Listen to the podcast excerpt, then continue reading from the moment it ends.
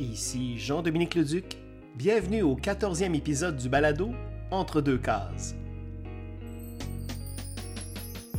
Aujourd'hui, je m'entretiens avec Réal Godbout, l'un des doyens de la bande dessinée québécoise à qui on doit notamment Michel Risque, Red Ketchup, qu'il a co-créé avec Pierre Fournier, personnage qui fait d'ailleurs l'objet d'une nouvelle série animée sur les ondes de Télétoon la nuit dès le 20 avril, et qui signe avec son fils Robin Bourget Godbout, Heureux qui comme Hugo, paru en janvier dernier à la Pastèque. Réal Godbout, salut! Salut! Comment, euh, comment vas-tu? Tout d'abord, Réal? On prend des nouvelles Ah, de toi un ben. Ça, ça va bien. Euh, je, toujours, toujours, en, toujours en forme, toujours actif. Là, ben, je pars en vacances bientôt, là, mais euh, autrement, euh, ça n'arrête pas. Parce que c'est quand même important de prendre des nouvelles de ce que je considère être le doyen de la bande dessinée québécoise. là. Euh, C'est-à-dire que sans vouloir tomber dans l'agisme, ni non plus trop te vieillir, mon cher Réal, il en demeure pas moins que euh, du printemps de la bande dessinée québécoise, euh, tu demeures un de ces piliers-là encore très actif à ce jour. Oui, j'en que- suis, je suis conscient de ça, puis on ne rajeunit pas. Ça, c'est. Mais en tout cas, j'essaie d'être pas juste un, un- un- un monument ou un. Aussi, être monument, c'est une place publique, c'est plate un peu. Ouais, ben, de toute façon, c'est pas à toi de décider ça. Hein? Euh, c'est- au milieu, c'est aux gens. euh, Ben, d'une part, il s'agit. Je, vais en faire aussi longtemps que je vais être- je vais avoir le goût d'en faire puis que je vais être en forme pour en faire. Mais l'autre aspect, évidemment, c'est la réponse du public. Si, euh, j'espère que je ne suis pas rendu là, mais à un moment donné, si j'arrive un jour où je, je continue à produire de la BD ou de l'illustration, puis ça n'intéresse plus personne, ben là, je- peut-être je- peut-être que je me décide d'arrêter à ce moment-là, mais en tout cas, je ne suis pas rendu là. Euh, bon, moi je te rassure, là. euh, oui, non, tu es loin d'être rendu là. D'ailleurs, euh, parlons de ton plus récent album que tu as co-signé avec Robin Bourget Godbout, ton fils, donc Heureux qui comme Hugo, qui a été publié au début de l'année aux éditions Ouais. de la Pastèque. Superbe album. Euh, proposition, moi, qui m'a quand même étonné à plusieurs égards. Tout d'abord, un format à l'italienne. Donc là, tout à coup, on a du Réal Godbout dans, dans un autre format, dans une autre manière, peut-être un peu de découper tes planches, ou en tout cas, Ben, forcément, il y a une incidence au niveau Ben, du de- part, euh, quand j'ai. Ben, le le choix du format italien, c'est. c'est- c'est- Pour moi, c'est c'est- c'est imposé dès le départ. Ben, imposé, en tout cas. J'ai fait ce choix-là au début. Parce que c'est sûr, je n'aurais pas pu commencer à dessiner sans, sans avoir une idée du- de la mise en page finale, c'est certain. Puis évidemment, j'en ai parlé à Pastec aussi, parce que c'est- question d'édition, évidemment, c'est ça impose une contrainte différente. Euh, pour moi, pa- parce que c'est un récit de voyage, euh, bon, puis t'as des vues panoramiques, des paysages, puis des, des, des, fois de l'océan perte de vue, ben, en tout cas, euh, des, beaucoup de paysages comme ça, fait je trouvais que ça s'y prêtait bien. Puis moi, c'est un format que j'ai toujours aimé. Je me rappelle d'avoir lu, euh, je ne sais pas, c'est peut-être pas dans l'édition originale, mais quand j'avais la première fois que j'ai lu La balade de la mer salée, c'était un, un livre grand format qui était peut-être s'ils ont mis comme des demi-pages, je ne sais pas, mais en tout cas d'Hugo Pratt, c'était en, italienne, puis je trouvais ça très beau. Que j'avais le goût d'aller dans cette direction-là. Puis eff- effectivement, ben, ça suppose. Parce que c'est pas juste des paysages, il y a de l'action, il y a des scènes d'action, il y a du dialogue, il y a comme dans n'importe quel BD, mais ça suppose un rythme différent, un, découpage différent. Puis j'avais le goût d'aller là-dedans. Puis en plus, il y a des, il y des- dans la mise en page, il y a des pages bleed aussi, qui sont comme quasiment plus des tableaux. Ben, parce que normalement, tu as un récit que tu suis de- comme, dans une, dans toute bonne BD, un récit qui s'enchaîne d'une case à l'autre, puis tu as de l'action, puis tout ça. Mais à un moment donné, il y a comme des pauses où c'est plus comme plus comme un tableau, si tu veux, ou des, des- donc des pages bleed, la marche perdue, ou puis souvent qui évoquent, par exemple, euh, euh, l'art antique, l'art de la Grèce antique, ou des, tru- des trucs comme ça, ou des. euh, fait je- ça m'a permis de jouer un peu avec le découpage d'une façon un peu particulière. Moi, Réal, en te lisant, j'ai senti l'immense plaisir que tu as eu euh, justement à travailler en format panoramique. Euh, j'ai senti l'illustrateur qui, qui est sorti un peu du cadre habituel de sa production et qui s'est vraiment fait plaisir. On retrouve d'ailleurs plusieurs des thèmes qui te sont chers, notamment, j'oserais dire la mythologie au sens large. Euh, quand on prend l'Amérique ou le disparu, ton adaptation que tu en as fait, euh, il y a quelque chose pour moi qui relève pratiquement de la mythologie aussi dans ce récit-là. Et donc là, tout à coup, euh, avec Robin, vous arrivez avec Heureux qui comme Hugo, qui, qui est large, qui est inspiré, mais quand même de manière plus ou moins lointaine de l'Odyssée d'Homère. Euh, comment est né ce projet-là? Comment est né? Euh, ben, premièrement, tu as parlé de l'Amérique au disparu. Évidemment, c'est assez différent parce que l'Amérique, c'est un, bon, un roman de Kafka que j'ai beaucoup aimé puis que j'avais le goût de, de, le raconter, mais j'ai essayé de rester assez fidèle de raconter l'histoire de Kafka en l'adaptant au médium de la bande dessinée, puis à, un petit peu à ma façon, mais essentiellement, c'est le, le récit euh, ben, de Kafka. Tandis que ici, Heureux qui comme, comme Hugo, c'est inspiré de l'Odyssée, mais c'est une histoire inédite. Premièrement, ça se passe de nos jours. Puis euh, il y a comme des analogies, des, parallèles que tu peux faire, des allusions, des clins d'œil à l'Odyssée, mais c'est une, une, histoire inédite. Donc, les, péripéties qu'on trouve dans l'Odyssée, des fois, ça nous a servi de, de piste pour euh, orienter l'histoire, mais on n'était pas tenu de raconter cette histoire-là. Puis comment c'est, comment c'est né? Euh, il y a plusieurs années, au moins ça m'était passé par la tête, je disais, ce serait le fun que ça existe, une croisière en Méditerranée euh, qui, serait, qui, qui reproduirait les voyages d'Ulysse. Mais là, comme moi, je n'ai ben, pas de bateau, là, puis j'ai pas les moyens d'organiser une croisière, mais j'ai dit ça pourrait faire un bon album de BD. Ça, c'est plusieurs années que j'ai passé à ça. Puis, entre-temps, bon, j'ai fait des voyages avec ma blonde. On est allé. Il y a différents lieux qu'on voit dans, dans, l'album. ça, commence à Istanbul. On est allé à Istanbul, dans les îles grecques, en Italie, puis particulièrement à Sicile. Puis là, à Sicile, ça fait, ça fait quatre ans de ça. Donc, c'est à ce moment-là euh, qu'on a, on a pensé, euh, euh, que, j'ai pensé, de, OK, là, là, je, le fais. Là, je t'ai rendu là. Je dis, là, j'ai le goût de faire un album nouveau. Puis de, sortir cette idée-là. Puis évidemment, tout le décor, le lieu, le, tout le, feeling du voyage, ça m'inspirait. Fait que là, j'ai commencé à mettre ça sur papier. Puis, à mon retour, ben là, je n'ai parlé à Robin, à mon fils, parce que lui, bon, d'une part, euh, il, a grandi là-dedans parce que quand je dessinais à la maison, il, me voyait faire. Euh, en plus, il est étudiant en scénarisation de cinéma, donc il a quand même une certaine compétence dans l'art de, la scénarisation. J'ai dit, ben, ça te tente-tu d'embarquer? Puis là, ben, moi, j'avais déjà un synopsis, mais assez euh, imprécis. Puis là, ben, on a discuté, on a discuté. Puis à un moment donné, ben, euh, on est arrivé avec un synopsis un peu plus détaillé. Puis, euh, après ça, en cours de route, bon, on se partageait, pour, pour, ce qui est de la rédaction comme telle, chapitre par chapitre, ben là, toi, tu fais telle partie, moi, je fais telle partie, on se partageait à job, puis que ben, je pense qu'on ne sent pas, au bout de ligne, quelle, quelle, partie a été écrite par Robin ou quelle partie a été écrite par moi, parce qu'il y a comme une, fusion là-dedans. C'est comme ça qu'on est arrivé euh, à.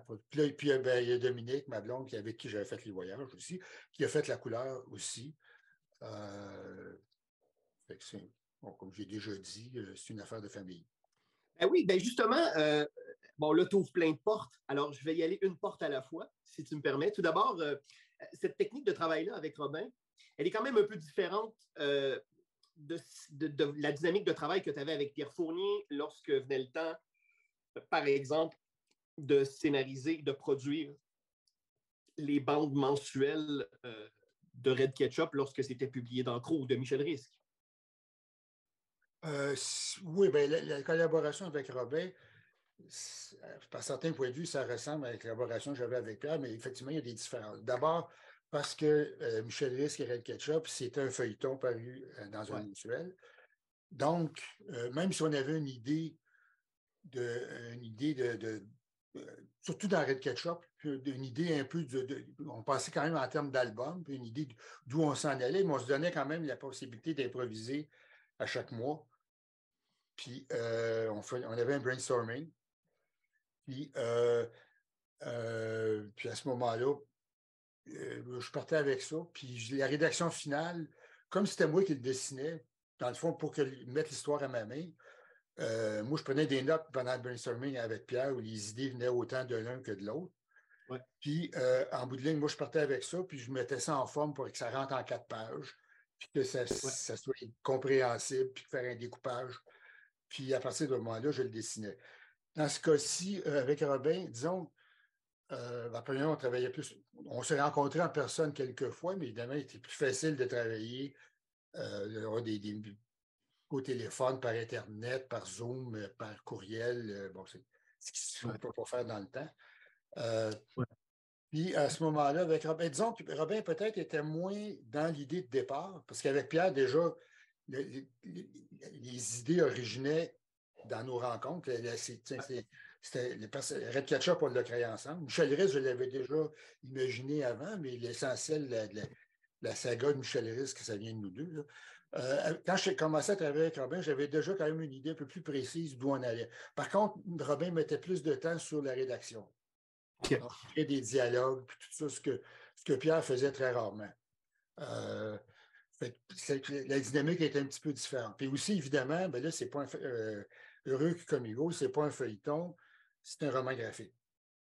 Puis euh, à ce moment-là, ben, euh, le format est différent, le rythme est différent. Il n'y en a pas à se préoccuper. évidemment, quand tu publiais dans un épisode complet, il fallait qu'en quatre pages, que susciter assez d'intérêt puis qu'il se passe de quoi.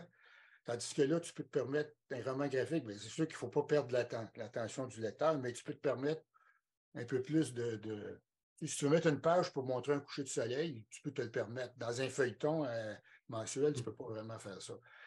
c'est sûr que le, rythme est différent. Euh, mais ça, conserve quand même. Je, en même temps, je dis, mais, j'aime pas trop m'éterniser sur des scènes trop longues. Puis, euh, mm-hmm. Un coucher de soleil, c'est bien beau, mais je je ne ferai pas quatre pages pour un coucher de soleil. Ou même chose pour des scènes d'action. Euh, une scène, je ne sais pas, mais une scène de bataille, euh, passer quatre pages pour montrer, une montrer deux gars qui se battent. Euh, on voit souvent ça dans des comics. Moi, je trouve pas ça intéressant. Je trouve que c'est une perte de gaspillage. Je trouve que ça devient comme trop d'action tue l'action, finalement. Ouais. Puis au cinéma, c'est la même chose. Les films d'action, là, où, où tu as les chars qui explosent, puis du monde qui se bat, puis les trois quarts du film, c'est ça en réalité, il ne se passe pas grand-chose. C'est juste des, des, effets, des flashs visuels, mais il n'y a, pas de, a pas de trame dramatique ou très peu. en tout cas, c'est. Non, mais euh, de toute manière, ton, ton, votre récit, euh, heureux, heureux qui comme Hugo, est un récit très rythmé, très. Euh, il n'y a, a, pas de moment mort, il n'y a pas non plus comme tu dis, on ne sent pas d'effet de, de, lenteur ou de. Oh non, bien ça, c'est probablement. Il y a une habitude justement d'avoir fait Red Ketchup et Michel Riz dans le temps. Il en est resté quand même quelque chose, cette façon-là d'être concis dans la narration, puis d'aller straight to the point, là, tu sais. D'aller direct au but. Il y a une autre affaire aussi, une particularité dans la narration. Euh, que je faisais un peu avant, mais là, c'est systématique dans Heureux comme Hugo. Il n'y a absolument euh, aucun récitatif. Sauf quand. Euh, donc, il n'y a, pas de narrateur neutre là, qui va parler pendant ce temps. De bon. absolument pas. on comprend soit par les dialogues, soit par l'image. La combinaison des deux. Les seuls récitatifs que tu peux avoir, c'est quand un personnage raconte quelque chose, puis là, à ce moment-là, ben, ça, commence par le dialogue. Ça se poursuit en récitatif alors que tu montres dans l'image ce qu'il est en train de raconter. Mais des, récitatifs par un narrateur euh, neutre, là, extérieur, systématiquement, par choix, ça peut faire de la bonne BD, pareil, il y en a qui le font, mais par choix, systématiquement, c'est une façon aussi de donner un rythme. Puis on c'est comme dans un film, dans le fond, c'est bien rare que tu aies des, des fois, tu as une voix off qui parle, le narrateur qui dit, ben, mais en général, dans un film, tu n'as pas ça. Je veux dire, c'est la bande sonore, c'est les dialogues, le bruitage, l'image. En tout cas, c'est ça. C'est vrai que c'est un procédé, même en bande dessinée, qui, se fait de plus en plus rare. Si on remonte à peut-être 30 ans. Ouais. Ben, il y en a, ça dépend. il, y a, des bandes dessinées récentes. je, trouve trouve même qu'il en abuse un peu. des fois, tu as l'impression de ne pas lire une BD, de lire, de lire un, roman illustré. Tu as des blocs, des ah. paragraphes de texte, tu as des illustrations. Puis il y, a, beaucoup d'auteurs, je ne nommerai pas de nom, là, mais il y a beaucoup d'auteurs très reconnus, très réputés, qui, sont, qui dessinent très bien, qui, qui écrivent très bien, mais tu n'as pas l'impression de lire une BD, tu as l'impression de lire euh, un roman illustré. Puis ça, encore de nos jours. Euh, en fait, ça, c'est une tendance qu'on remarque, je trouve, chez euh, certains éditeurs qui, qui ouvrent leur catalogue à la bande dessinée ne sont pas des éditeurs à proprement parler de bande dessinée. Et euh, des fois, moi, je, parce que, bon, évidemment, je lis beaucoup de nouveautés. Et des fois, je trouve que l'incursion dans le milieu de la bande dessinée d'un éditeur plus généraliste ou plus porté sur la littérature. On a une approche plus littéraire. Oui. moi, je, fais du roman graphique. Mais le roman graphique, ce n'est pas synonyme de roman illustré. Roman graphique, c'est de la BD. Fait que, euh, puis, je veux dire, tu as, un rythme de bande dessinée comme si tu lisais du Franquin, là, tu sais, ou, euh. D'ailleurs, le rythme, il est indéniable. C'est ça. Et, moi, c'est ce que je trouve particulièrement réussi de votre album. C'est que, à la fois, comme lecteur, lectrice, on peut traîner un peu au détour d'une page parce que là, tout à coup, on a justement une superbe fresque mais en même temps, pas trop parce que le rythme est là. Donc, on traverse cet album-là. C'est un, rythme soutenu de lecture, mais en même temps qui nous permet quand même de, faire quelques petits arrêts en cours de route pour vraiment savourer le plaisir que tu as eu comme illustrateur. Euh, dans les sujets aussi, oui. Ouais. Dans les sujets, on ratisse large, dans le fond, parce que ça parle de. C'est un récit de voyage, il y, a, des thèmes mythologiques, ça parle de religion, ça parle de. Il y a, un récit, il y a une, intrigue policière. Il, y a un, drame familial. Il y a de la comédie, il y a de la satire aussi. Fait que il y a tout ça, puis, on a essayé d'organiser tout ça pour que ça se tienne, puis d'avoir un, récit euh, cohérent, mais qui, intègre tous ces genres-là, finalement. C'est un mélange de genres.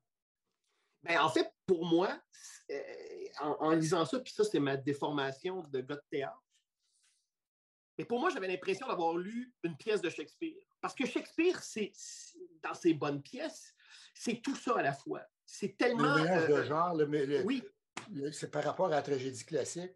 C'est le drame shakespearien, c'est un mélange de comédie puis de. Puis de tu as même du fantastique, tu as, du drame, tu as des côtés très tragiques, mais en même temps, ce qui n'empêche pas d'avoir des scènes c'est ça, ben, c'est le mélange de genres finalement. Ouais. Ben voilà, tu sais, pour moi, il y a dans cet album-là des aspects qu'on retrouve dans Hamlet euh, à, plusieurs niveaux, parce que euh, le théâtre de Shakespeare, c'est ça, c'est c'est un mélange des genres, c'est tellement stratifié.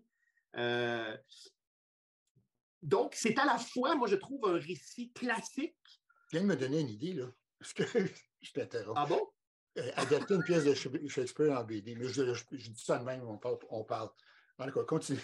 ah, ben alors à ce moment-là, euh, ah oui, hein, qu'est-ce que Réal Godbout pourrait faire? Ben Macbeth ou, euh, ou le roi Lear. Ah ouais, King Lear.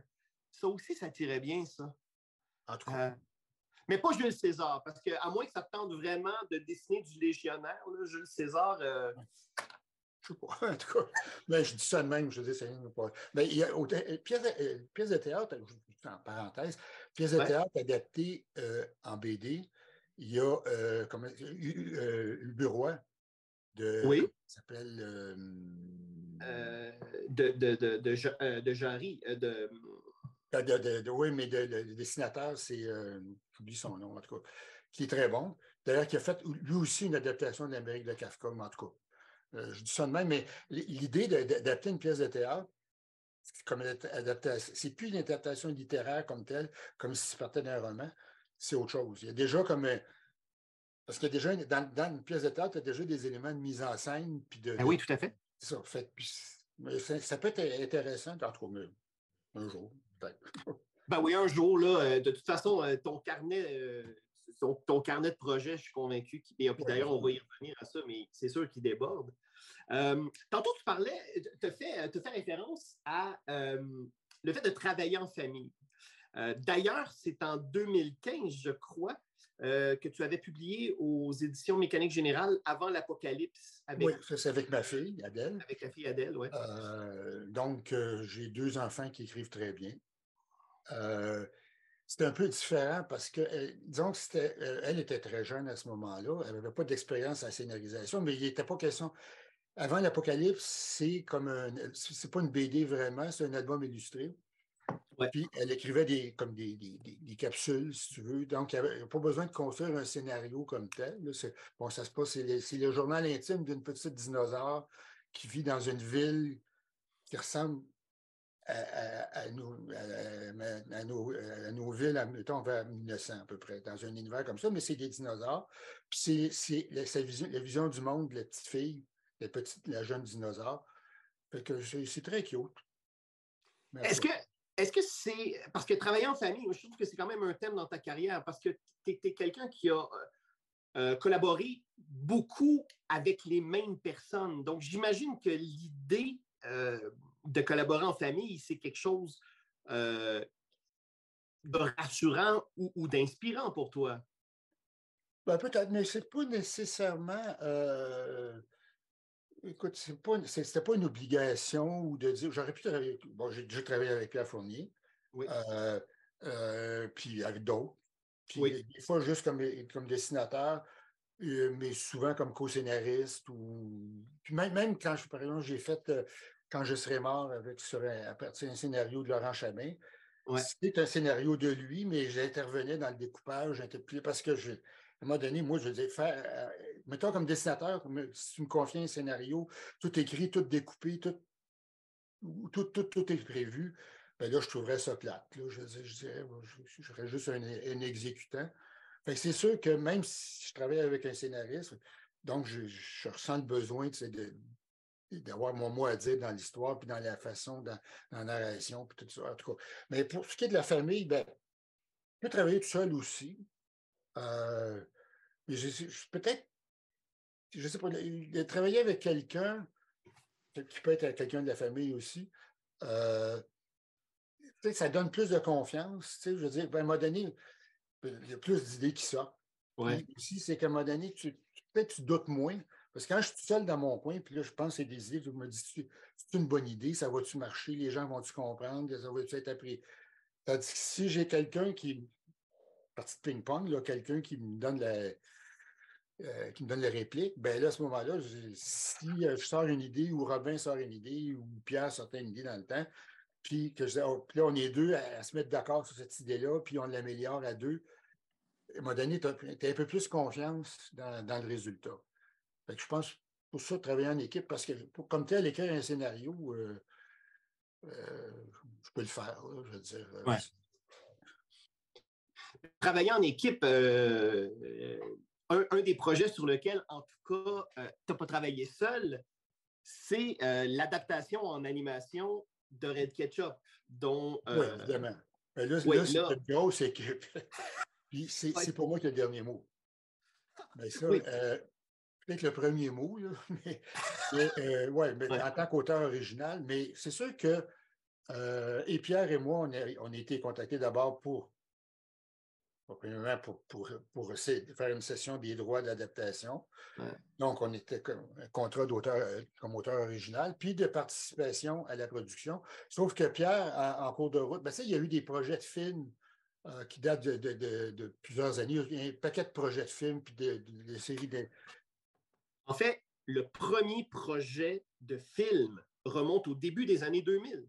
Oui, euh, c'est Vendest. Ouais. Euh, Vendest ou Vendouest, en tout cas? Euh, Vendouest. Ah, parce qu'il y a une maison d'édition qui s'appelle Vendouest. En tout cas, ouais. je pense que c'est Vendest. Oui, c'est avec, avec voyons, encore des, blancs de mémoire. avec le réalisateur qui est décédé, là. je savais son nom, mais là, c'est juste comme. Ah, c'est bête, j'ai pas ça dans mes notes. Ça fait exprès.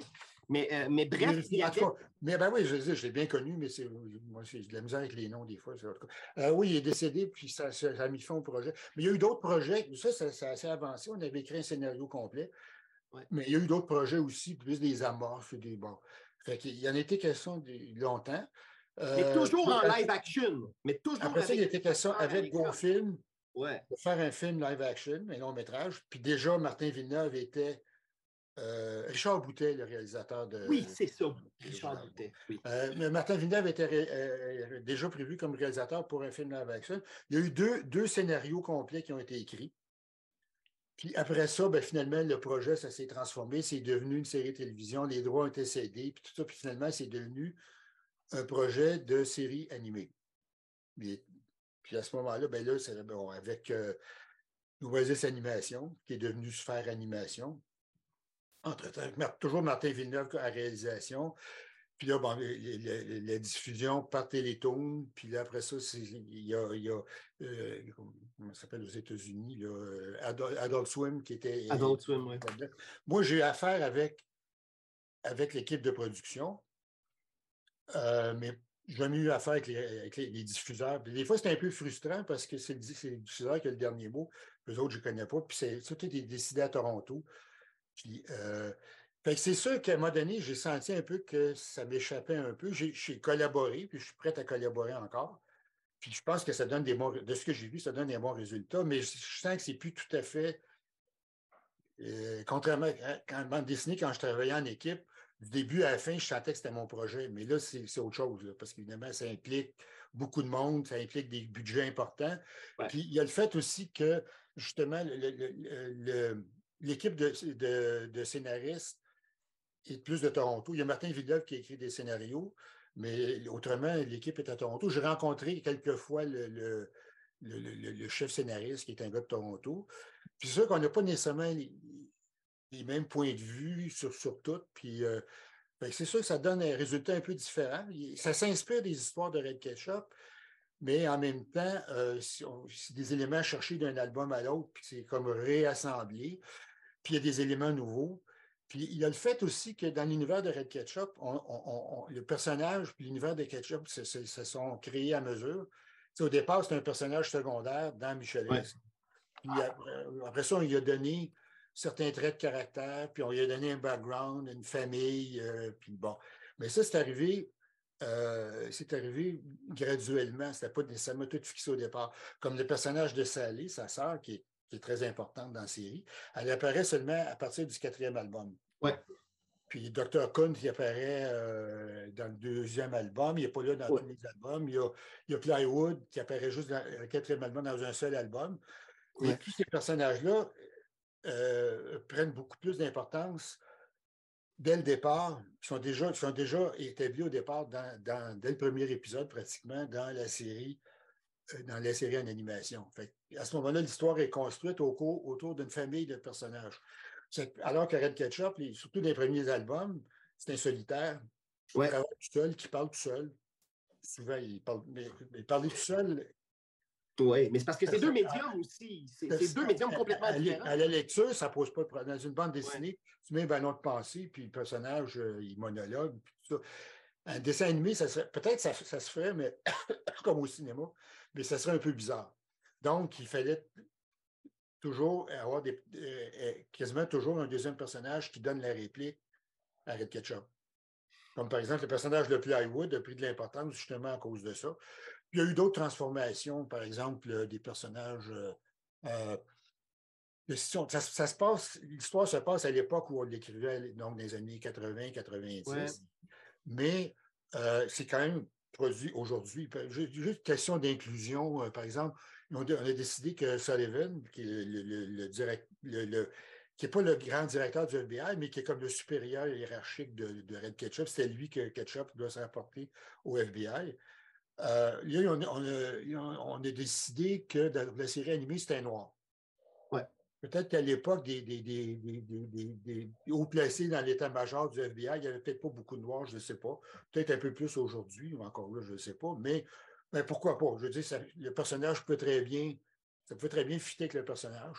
Puis bon, puis là, si je donnais une nouvelle tête, puis bon. Euh, sauf que si je dans la bande dessinée, ben là, c'est sûr, je reviens au, design d'origine.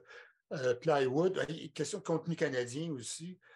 Euh, question de financement, puis le, fonds des médias, puis tout ça, il, fallait qu'il y ait un certain contenu canadien. Puis là, ben, on, leur a dit, ben, la série originale était faite par deux Québécois, mais en même temps, même dans l'histoire, il y a des, quelques éléments comme, euh, bon, il dit que Clywood est un, et en réalité, ce n'est pas un Américain, c'est un, agent canadien qui été prêté par le Canada au FBI. C'est une espèce de, bon, un petit tour de, une petite pirouette.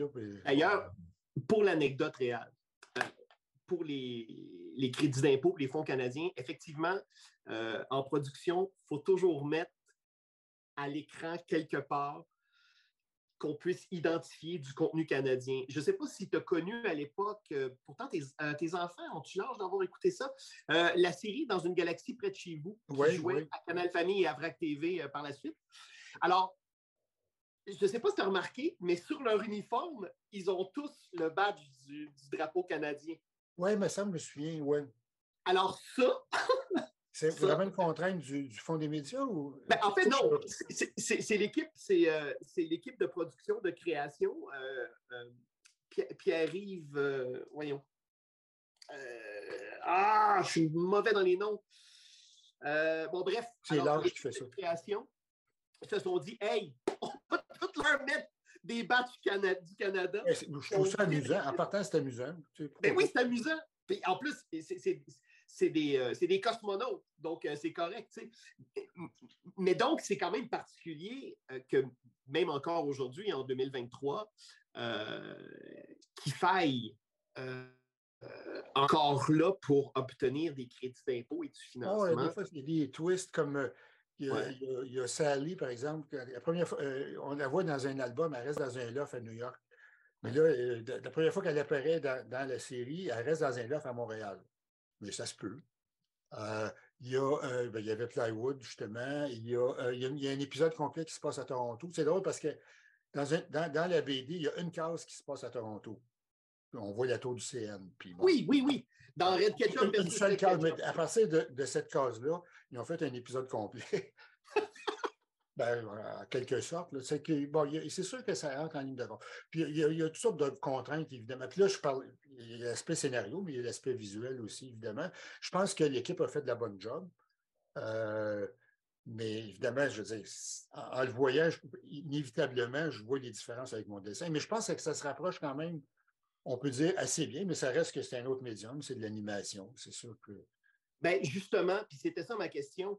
Euh, bon, évidemment, ça avait été un live action, donc joué à l'écran par des acteurs. Euh, du point de vue graphique, ton rapport euh, comme illustrateur aurait été différent. Mais là, c'est en animation. moi, j'ai vu le premier épisode. j'ai trouvé, somme toute, qu'au niveau graphique, on, on identifie que c'est du, que du Red Ketchup très, très bien. on reconnaît ta griffe. En même temps, évidemment, c'est un autre médium. Euh, les personnages bougent. Alors ça, pour moi, comme téléspectateur, mon premier choc en voyant Ketchup en animé, c'est le fait qu'il bouge. Et comment il bouge. Alors là, je vais, eh, ben oui, c'est vrai. Euh, moi, je m'attendais à ce que ce soit la voix plus sur laquelle j'accroche en premier. Et pas du tout. Euh, puis bon, évidemment. oui, je comprends ce que tu dis. Puis le mouvement, oui. Ben, c'est de l'animation pense que c'est bien animé, mais ça reste l'animation. Euh, on a choisi de le faire en, 2D parce que là, il y a beaucoup d'effets d'animation, c'est du 3D, mais là, ça aurait complètement trahi l'aspect visuel, graphique de la BD. Donc, on, est resté avec du 2D. Mais le 2D aujourd'hui, ça se fait quand même en numérique. Donc, ce n'est pas du Walt Disney. C'est euh, pas des, sur des cellos puis avec l'ancienne technique. Donc, l'animation numérique, c'est peut-être un petit peu plus raide dans l'animation que l'animation 2D classique dessinée. Fait des, fois, je, mais, mais là, ce n'est pas mon métier, l'animation non plus. Je pense qu'ils ont fait de la bonne job, comme je te dis, mais des fois, je trouve des mouvements un petit peu. Ça dépend des, des bouts. Des fois, je trouve que ça fait un peu robot, là, mais. Euh... Ouais, mais en même temps, Red Ketchup, c'est un. C'est quand même un colosse, là. On ne s'imagine pas. Euh, on, imagine mal Red Ketchup euh, dans une souplesse de, de, de, grand danseur de ballet, dans la mesure où déjà, euh, graphiquement, il est dans un personnage, il est raide. Oui, oui, il est raide, puis il est dans un costard avec une cravate, un veston, donc évidemment, ça limite déjà un peu. Même pour l'ensemble des personnages, pas juste pour lui, là, tu sais. Mais c'est sûr qu'il y a comme... Mais, puis, puis le, travail, il a mis ses décors est assez poussé. Puis euh, pour moi, c'est important parce que j'ai toujours donné beaucoup d'importance au, décor dans, mes BD. Euh, puis, le décor, comme j'ai déjà dit, là, je, je, je m'autocite, mais euh, euh, le décor, ça, en, bande dessinée, ça ne sert pas juste à décorer. Ça sert à raconter l'histoire. Ah, mais non, tout à fait. Mais oui, tout à fait. Puis il y a des, des fois, je vois des BD, les décors sont super bien dessinés, mais c'est juste un décor. Puis là, je pense qu'intégrer le décor à l'action, puis les personnages au décor, c'est ça, qui est, important. Ben oui, ben comme au théâtre d'ailleurs. Il n'y a rien de pire au théâtre que de voir un espèce de décor conceptuel brillant, mais qui ne s'incarne pas du tout dans l'écriture puis dans l'action sur scène. Alors là, tu te dis Ah, ben là, le concepteur, la conceptrice a une super belle idée, c'est magnifique, il est brillant, il est brillant. Mais dans les faits, ça ne sert pas du tout le récit qui est raconté. Et donc, euh, mais d'ailleurs, euh, à partir du moment où on vous contacte, euh, Pierre et toi, pour vous dire Hey, finalement, on ferait de l'animation avec Red Ketchup, votre réaction, c'est votre première réaction à Pierre et toi, ça a été quoi? Bien, au départ, je pense que c'était positif. Ben, moi, en tout cas, dans le cas de Pierre, je ne sais pas, puis on ne le saura pas, mais euh, c'est euh, pour moi, je me suis dit, ben, c'est le fun parce que non seulement je vais voir mes histoires adaptées à l'écran, mais je vais voir mon dessin, mon tout visuel que j'ai imaginé. Fait c'est sûr que au départ, je m'attendais peut-être à quelque chose un peu plus, un peu plus proche des albums, mais là, c'est des choix qui ont été faits. Comme je pense à Tintin, par exemple. Euh, euh, je ne sais pas si tu te rappelles de la série animée qui était faite à Toronto chez Nelvana, je pense. C'était les albums de Tintin. Il y avait systématiquement, tu avais un album qui prenait qui Il y a quelques petits ajustements là, par la force des choses, mais essentiellement, les histoires sont suivies fidèlement. Alors qu'il y a d'autres adaptations de, Tintin où c'est comme ça s'écarte beaucoup plus. Je pense, par exemple, ben, en, fait, c'est du semi-live, semi-animation 3D, le, Tintin de Spielberg. Ouais. Euh, oui, oui. Parce qu'il y a de la captation de mouvements d'acteurs avec des. Euh, mais juste dans, juste dans, l'écriture, dans le scénario, c'est sûr qu'ils vont chercher un peu partout dans l'univers de Tintin, mais c'est une histoire qui. La, série animée euh, de Ketchup, c'était un peu plus dans cette direction-là qu'ils vont. plutôt que de, de suivre une adaptation fidèle de chaque album. C'est plus. Euh, puis, tant que ça marche. Et puis il y a aussi le que je parlais, par exemple, pour la diffusion, euh, c'est sûr que si ça avait été fait uniquement pour le marché francophone, euh, le, noyau du marché francophone, c'est les lecteurs qui connaissent la série. Mm-hmm. bon. Tandis que là, ben, c'était fait et pour le marché anglophone et pour le marché francophone. Puis sur le marché anglophone, ben, à ce jour, il n'y a pas eu de traduction des albums. Ça va peut-être se faire un jour, mais peut-être qu'il faudrait en profiter d'ailleurs.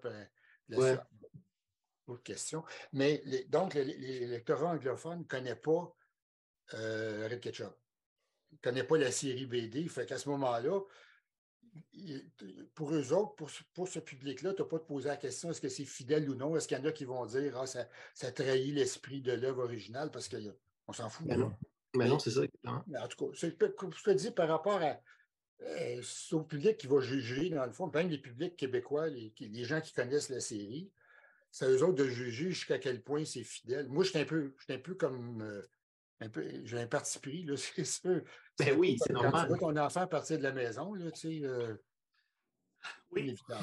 Je pense que de toute façon, dans l'histoire du cinéma, par exemple, tous les, les, romans qui ont été adaptés, dans 95% des cas, l'auteur disait Oh, tu n'étais pas trop satisfait, puis, tu sais, bon. Euh, à ce moment-là, tu as le choix. J'aurais pu faire comme Alan Moore, dire bon, ben là, je ne veux rien savoir. Mais non, je pense que j'ai essayé de participer, de donner mon point de vue, d'être là comme conseiller. Peux faire quelques designs de dessins de temps en temps. Euh, puis j'ai quand même eu une satisfaction à faire ça. Là, puis, euh, L'autre, euh, en fait, moi, passer le choc du mouvement, de constater qu'un raid et que tous ces personnages-là bougeaient, il y a deux autres éléments qui entrent en ligne de compte. Il y a la voix. Et donc là, au niveau de la distribution québécoise, quand, quand, ils ont dévoilé que la voix de Red, c'était Benoît Brière, ben, surtout, ça m'a surpris, mais comme je, disais tantôt, ben, il, est, très polyvalent. Oui. Puis je pense que ce que j'ai entendu, je pense que ça marche bien. C'est pas à lui que j'aurais pensé en premier, mais il est capable même de changer son, registre de voix. Par exemple, dans la version anglaise, je ne me souviens plus du nom de l'acteur qui double Red Ketchup en anglais. Euh, il y a une grosse voix comme ça. Puis, oh, lui, tu as l'impression qu'il vient de boire un scotch puis qu'il vient de fumer un cigare puis ils ont allumé le micro. Euh...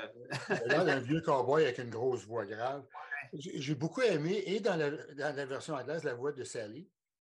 Je ne connais pas le nom de l'actrice non plus. Puis dans la version française, je trouve que France Castel, c'est une très bonne idée. Ben oui, mais France Castel. Non, non, vraiment. C'est Sally un peu plus vieille, mais elle a encore le, le, le, le, torque de, de Ah non, c'est clair. Avec elle, euh, cette femme-là, cette actrice-là est extraordinaire. Elle a un swing. Et Benoît Brière, bah, ben, moi, c'est des acteurs avec qui j'ai eu le bonheur ah, de collaborer.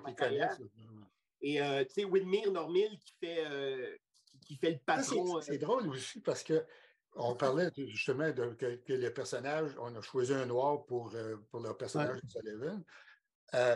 pour le doublage, c'était pas obligatoire parce que je dis, on ne le voit pas. Je bon, il y a peut-être des petites nuances dans la voix d'un noir et la voix d'un blanc, mais indépendamment de l'accent, c'est bon.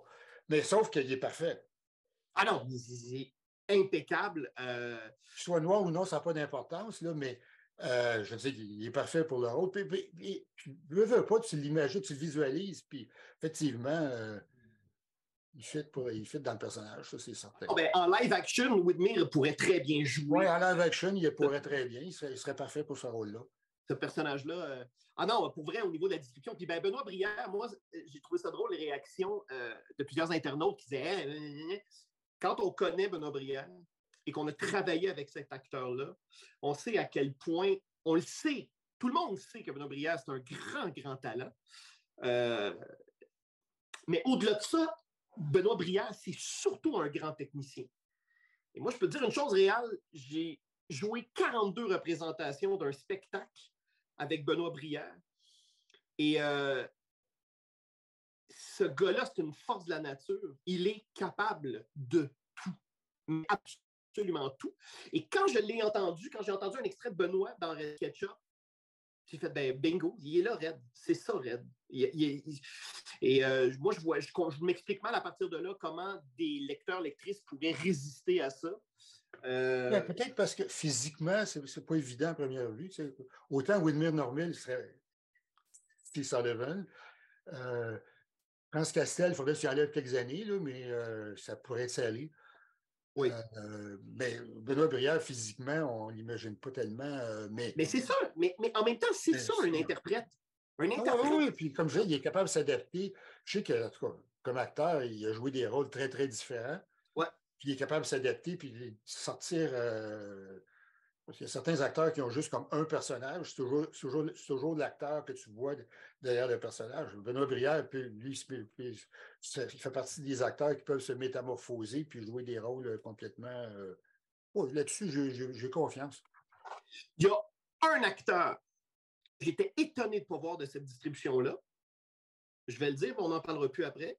C'est Guinadon. Euh, pour moi, Guinadon, euh, mais en même temps, Guinadon, c'est le couteau suisse. Il peut tout faire, lui, en voix. c'est un acteur polyvalent, extraordinaire. Puis c'est drôle parce que je m'étais fait l'idée, moi, je me suis dit, c'est clair que de cette distribution-là, Guinadon va jouer au moins un personnage quelque part là-dedans. Et quand il y a eu le dévoilement, j'ai fait Ah, tiens, Guy n'est pas ah, là. Mais ben, bon, c'est sûr qu'il est excellent. Il aurait pu faire qui? Il aurait pu faire Sullivan. Il aurait pu faire le frère de Red. Il aurait pu faire. Euh, peu importe. Mais non, mais il aurait pu faire Red lui-même, tant qu'à ça. C'est juste un constat. Euh, oh, je ne pense pas qu'il manque de travail. Euh, non.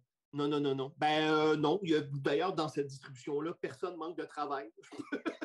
oui, tant qu'à ça. je peux te, je peux te l'assurer. D'ailleurs, l'autre truc, moi, qui m'a frappé à, l'écoute du premier épisode, et là, je, sais que ça va étonner peut-être les auditrices, auditeurs, c'est la violence. Parce que, et je m'explique, dans Red Ketchup, pour moi, l'album le plus graphique, c'est Camarade Ultra. Et euh, la raison est simple. Euh, oui, il y a du sang, et, c'est que, bon, évidemment, les, manchots saignent sur la banquise, donc le, rouge sur le blanc, c'est un élément graphique. Euh, mais quand on continue les autres albums de Red Ketchup, bon, évidemment, Red Ketchup contre Red Ketchup, quand il se bat contre ses clones. Euh, ben, c'est ça que c'est un fait, je peux, je peux commenter là-dessus, parce que, effectivement, euh, pour moi, Red Ketchup, j'avais déjà fait l'analogie avec les films de, Tarantino. Ouais. Pas que c'est pareil, là, mais il y a un point commun. C'est, quand on pense aux films de Tarantino, on pense toujours à des, des trucs hyper violents. Si tu regardes ces films, les bouts de violence, c'est quelques minutes à peine. sur un film de deux heures, tu as, peut-être cinq minutes de, bataille, puis, tu as, des interactions avec les personnages, tu as une trame dramatique, tu as des dialogues, tu as des outils psychologiques, tu as tout ça. Puis, mais il y a comme une espèce d'étiquette de violence qui est accolée à ces films. Puis c'est pareil pour Red Ketchup. Le, personnage de Red Ketchup est défini, a été défini au départ comme quelqu'un qui peut n'a aucune limite, qui peut, être prêt à tout faire, je veux dire, qui peut, devenir extrêmement violent. Puis euh, quelques images qui ont marqué, puis qui, ont, qui, ont donné cette aura de violence.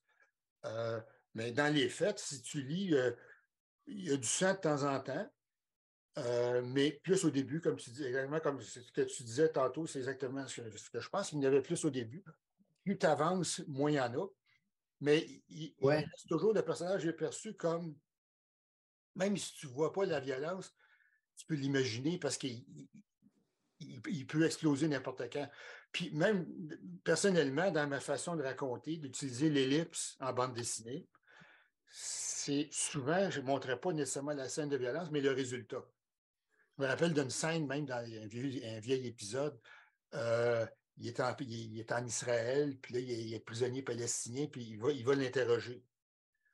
Puis euh, on voit, puis il torture. C'est assez Il était plus élevé au début aussi. on, a, fini par avoir un peu de sympathie à long. En tout cas, il torture, mais tu ne vois pas en train de le torturer, mais tu le vois qui, sort de la, pièce. Il, y a, du sang, du sang jusqu'au coude sur un bas. On ne sait pas qu'est-ce qu'il a fait. On peut, on a juste, on peut juste l'imaginer. Donc, c'est souvent, c'est de montrer le résultat de l'action. Dans le dessin animé, tu vois peut-être plus l'action complète. Donc, tu vois du sang. Mais des fois, je trouvais qu'il exagérait un peu. Tu sais, il donne une claque à la gueule, les gouttes de sang qui revolent. moi, j'ai trouvé, ouais, c'est ça, c'est que la bande dessinée, c'est beaucoup un art de l'ellipse. Et euh, euh, ben, comme, comme l'exemple que tu as raconté, c'est-à-dire que l'imaginaire du lectrice ou de la lecteur prend le relais dans l'ellipse.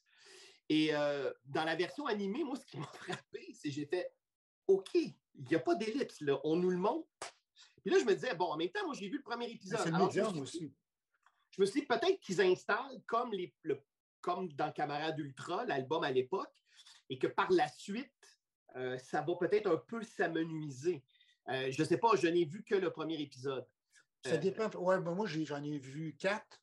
Mais là, j'ai lu les scénarios de, la saison complète. Puis effectivement, peut-être que ça dépend des épisodes. Il n'y a, pas toujours du temps et de la bataille, mais il y, en a quand même pas mal. Autre chose qui est, plus mise en évidence, dans les dialogues, parce que justement, ça a été fait d'abord en anglais, pour être traduit en français après, puis on est plus proche de la langue parlée, puis il y a, plus de one-liner, puis ça ressemble plus des fois euh, peut-être parce que les personnages dialoguent, justement. Red Ketchup, il y a toujours, quasiment toujours Plago à côté de lui. Ouais. Il s'échange des cracks, des, des, des, comme dans un, sketch de comédie à TV. Alors que moi, je veux dire, quand on écrivait euh, dans BD, c'est sûr que le texte avait son importance, puis même le texte, mais il faut prendre pas mal de place, mais il y avait peut-être. C'est humoristique. C'est sûr qu'il y avait des punches dans, dans, le dialogue, mais on ne cherchait pas toujours mettre une joke à la minute, là, euh, mais c'est différent encore là, c'est d'un autre médium. Puis euh, les jeux de mots, puis, des, puis d'ailleurs, des fois, je lisais les, les, scénarios en anglais, puis il y avait des jeux de mots en anglais. Je dis, comment ils vont faire pour traduire ça? Euh, ça, c'est toujours. Ça, c'est un enjeu majeur. Là. parce que c'est culturel aussi, un gag. Hein. Donc, non seulement le gag est culturel, mais en plus, en doublage, il faut que tu le fasses rentrer dans les mêmes temps au niveau, des, au niveau du, du mouvement des lèvres. Donc, ben, il y a beaucoup, beaucoup de contraintes en animation que tu n'as pas en bande dessinée. Parce qu'en bande dessinée, es, à la limite, tu es seul maître à bord. Je veux dire, euh, dans, le sens où. Je reviens à ce que je disais sur l'humour verbal aussi. Le personnage de Ketchup lui-même, tel qu'on l'a conçu, c'est pas un Joker. Red Ketchup lui-même a, zéro sens de l'humour. Sauf qu'il va, des fois, il va avoir des répliques drôles, mais parce que c'est involontairement. Oui, parce qu'il y a un décalage. Des fois, dans le dessin animé, des fois, il pose des petites craques, il est un peu sarcastique. Mais autrement, le personnage ressemble pas mal à, ce qu'on a conçu, mais il y a cet aspect-là qui est un peu différent. Peut-être encore là, on change de médium, on a une série télé, c'est sûr que le rythme est différent. Euh, c'est quand même drôle de penser que pendant des années, Red Ketchup a été en quelque part mis sur la glace. Parce qu'en 95, lorsque Crow euh, ferme ses portes, euh, vous avez débuté le neuvième album Elixir X. Euh, vous traversez chez Safarir pour faire une courte histoire de Red Ketchup en quatre planches en noir et blanc. vous avez terminé en quelques, en quelques planches Michel Risse. Et par la suite, Red Ketchup va revenir au devant de l'actualité de la bande dessinée québécoise euh, par le truchement de ses rééditions euh, aux éditions de la Pastèque, donc l'intégralité des neuf albums, puis les trois intégrales. Et là, vous avez terminé Elixir X. 20 euh, ans. On, rendu, quand, quand Cross a essayé de paraître, on était rendu exactement au milieu de l'histoire. Puis là, quand, quand est arrivée la réédition à la Pastèque, puis on est arrivé, on approchait de la fin. Ben là, je me suis dit, euh, pourquoi pas faire euh, terminer le neuvième album? Il y aurait juste la moitié à faire. on, a repris l'histoire qu'on avait mise à la glace dix ans auparavant, on l'a continué naturellement. C'est drôle parce qu'à Pastèque, ça les, a, ça fatigués un peu parce qu'il avait prévu de faire euh, trois intégrales. Donc, il y, avait, il y avait huit albums à l'origine. Ouais. Album terminé. Ils ont dit on va faire le premier album, euh, première intégrale, le euh, premier tome, puis deuxième tome de l'intégrale, mettre trois albums chacun. Puis dans le dernier, on va mettre deux histoires. Puis le reste, ça va être des suppléments, puis des. Des, des bonus, oui. Et puis des bonus, puis des, textes, des, analyses, des, des bon, toutes sortes de choses. Mais là, en, complétant le neuvième album, ils n'ont pas pu le faire. Il a fallu qu'ils mettent. Fait les, intégrales contiennent juste les BD. Il y a pas de. Mais c'est drôle pour les suppléments. Euh, j'ai un projet en cours à ce moment en ce moment avec la PASTEC, c'est justement de sortir euh, un album, un recueil des, extras de Red Ketchup. Ça, c'est, ça, va devrait, ça devrait sortir cette année. Euh, vous appellerez peut-être ça Red Ketchup en série. Ou justement, l'histoire qui est parue dans, dans, dans Safari, l'histoire qui ont paru dans Crow récemment, les, les, les qu'il y a eu, des, des, des sketchs, des, des, projets de couverture, des posters, des, des, ex-libristes, de tout ça. Puis même des, des Red Ketchup vus par d'autres dessinateurs. Puis j'ai intégré là-dedans aussi un peu du travail que j'ai fait pour le dessin animé. Il y a, un petit, des petits bouts de storyboard, des designs de c'est un recueil qui, donc, qui va rassembler toutes ces, choses-là. Fait que ça, je pense que ça, peut être intéressant pour les, les amateurs de la série. Ah, ben c'est sûr. Euh, et c'est fou parce que Red Ketchup est vraiment revenu en, force dans ta vie parce que là, il y a l'animé, il y a euh, évidemment l'album des suppléments dont tu viens de parler, mais en plus, tu travailles présentement sur un dixième album, alors que dans Elixir X, c'est une fin ouverte. Hein? Oui, exactement. Puis on l'a utilisé. Euh, c'est assez étrange. Ben, euh, c'est sûr que l'élément déclencheur, c'est la, sortie du dessin animé. de dire, ben là, c'est l'occasion d'en profiter, puis de, bon, euh, si possible, faire une édition en anglais, c'est pas fait encore, mais en tout cas. Puis l'histoire des extras, l'histoire du dixième album. Puis le dixième album, quand on a, quand on a terminé le neuvième, il y a Red Ketchup qui est mis en animation suspendue. Il est déshydraté par le Dr. Kuhn. Puis il y, a, il y, a, Sullivan qui veut se débarrasser de lui. Il, y a juste la minuterie, l'horloge, 20 ans, qui se réveille 20 ans plus tard. C'était effectivement, c'était ouvrir la porte. Puis, euh, quand il est arrivé l'idée du dessin animé, euh, ben là, je dit, on va, on, va, on va commencer avec ça. Puis je dis, on, va enchaîner. Puis là, ben, à ce moment-là, l'histoire se passe en 2015. Puis ce qui est, curieux, c'est à ce moment-là, quand j'ai commencé à mettre en marche ce projet-là, ça ne fait pas longtemps, euh, déjà, Pierre était encore vivant, mais il n'était plus disponible. Il, était, bon, il était, déjà en résidence, euh, euh, avec ses, problèmes de cognitifs, puis tout ça. Puis, c'est très étrange parce que pour enchaîner, les premières pages de cet album-là, si tu vois Sullivan qui est rendu très vieux, qui est dans une résidence, qui est complètement perdu, que c'est lui qui est responsable d'avoir mis ketchup. Puis l'album commence comme ça. Tu vois Sullivan, puis euh, c'est assez troublant même en tout cas. Euh, tu vois, Sullivan, qui, qui, il, à un moment donné, il se met à capoter parce qu'il est dans son univers, il est complètement perdu. Puis, mais ce qui va venir l'échéance, parce que l'échéance des 20 ans approche. Puis là, passe, je ne vais pas trop raconter toute l'histoire, mais juste, c'est juste le début. Euh, quand il arrive, la, arrive à zéro, Sullivan, qui est dans sa résidence, dans son lit d'hôpital, il meurt. Puis Red Ketchup, il se réveille au même moment dans le laboratoire. Puis là, c'est là qui, c'est là qui, euh, comme, euh, comme Austin Powers, comme Rip Van Winkle, comme Captain America, il, se retrouve transposé dans un monde qu'il comprend plus ou moins, un monde qui, après un sommeil de 20 ans, il débarque là, puis lui, il veut, reprendre, il veut reprendre la job, puis là, on se retrouve dans un. Donc, dans un tout autre monde, en fait. C'est ça. Puis là, il est un peu perdu là-dedans, mais lui, il est encore Red Ketchup, il n'a pas changé. Puis euh, là, ça rentre dans une histoire de. Ah, je ne vais pas tout raconter, mais euh, c'est une histoire de politique fiction. OK? Donc, c'est calqué sur l'actualité, mais dans les éléments, les éléments, de fiction, où le personnage de Donald Trump, qui, qui est identifié comme Donald Trump dans l'action, mais qui, dans le récit, qui, joue un rôle assez. C'est pas lui le personnage central, mais il joue quand même un rôle assez important.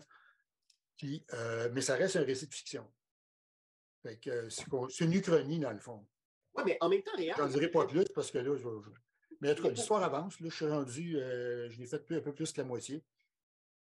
Mais d'ailleurs, euh, pour moi, Réal, Red Ketchup, c'est toujours inscrit en quelque part dans la politique, dans la mesure où, pour moi, je veux dire, c'est une réponse. en fait, ce n'est pas une réponse, mais c'est un personnage qui s'incarne dans un contexte euh, de l'apogée de la guerre froide, euh, les années Reagan. oh, puis là, c'est les années Trump. Oui, c'est ça. Mais en même temps, ce qui est fou, c'est qu'au final. Oui, ben, effectivement, il y a un côté satire politique. Ben puis en même temps, puis c'est une histoire policière, mais c'est une histoire policière qui ne se prend pas complètement au sérieux. Parce que moi, faire des vrais récits policiers réalistes, là, puis tout, tout se tient, puis tout ça, je ne suis pas capable d'écrire ça. Je ne suis, pas, je suis pas Agatha Christie, là, puis je ne suis pas. Euh, en tout cas. Et, mais. d'ailleurs, euh, tu, récits policiers satiriques. Et, et, cet album-là, tu, tu, le tu, le réalises en collaboration avec Robin, non? Oui, toujours, oui. Un peu de la même façon que Ruth Hugo. OK. Est-ce que au niveau du travail, même s'il n'y a pas de pré-publication, comme dans le cas de quand vous avez terminé l'album Pierre et toi, est-ce que, euh, est que tu t'imposes un certain rythme comme à l'époque? Euh, pas, imposé, mais j'essaie de. Je travaille régulièrement là-dessus, donc je veux que les choses avancent. Puis, euh, disons, comme rythme, il y a il y, a, quelque chose de commun avec le, temps qu'on faisait du feuilleton, c'est que moi, je n'aime pas travailler, je n'aimerais pas écrire un scénario tout, tout complet, tout, tout fini. Après ça, faire tout le découpage au complet. Après ça, tous les crayonnés. Après ça, tout l'ancrage. Tu sais, faire, faire, euh, faire de l'ancrage à tous les jours pendant trois mois, je viendrais fou. Je veux dire, euh, je sais pas. Il y a beaucoup de dessinateurs qui font ça. Tu sais, je pense à Michel Rabelletti qui me disait, lui, euh, quand avant de dessiner sa première case, son scénario, il a été écrit, réécrit, revu et corrigé Puis là, il commence, là, il fait, il fait un plan, un découpage, puis là, il commence à dessiner.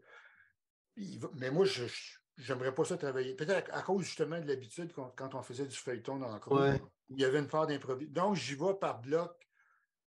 Je, je, je, vais voir. le scénario, c'est sûr qu'on a un peu d'avance. Le synopsis, on a une bonne idée de l'histoire, comment l'histoire se termine. Le scénario, ben, à mesure, qu'on avance, il se, précise un peu. Puis à un moment donné, ben, là, on va rédiger quelques pages. Là, je vais faire les, crayonnés, les découpages des crayonnés. Mais c'est rare que je vais faire, mettons, euh, plus que 4-5 pages de suite dans un même. Euh, mettons, crayonner 4-5 pages de suite. maximum, ça, je vais faire. Je ne vais, vais, pas crayonner 10 pages avant de. Il faut que, je change de, département en cours de route. Sans ça, je trouverais ça plat. De toute façon, je ne pense pas que Red, c'est un personnage qui se prête à, à, le contraindre. Je pense, sans me tromper, que de travailler en création avec un personnage pareil, qui est je veux dire, la définition même de Red Ketchup, c'est qu'il est inattendu. Euh, j'imagine que ça donne absolument rien au niveau créatif que de fixer le personnage dans quelque chose. Je pense qu'il faut le laisser. Oui, mais il faut avoir la surprise de nous euh, le plaisir de nous surprendre. Un petit peu. Donc, comme je dis, même si l'ensemble est planifié, euh, il y a toujours une petite place pour l'improvisation. Puis à un moment donné, c'est sûr que ce qui est déjà dessiné va influencer l'écriture qui vient par là. Il y a ça aussi pour écrire un, un, chapitre ou un épisode de la BD.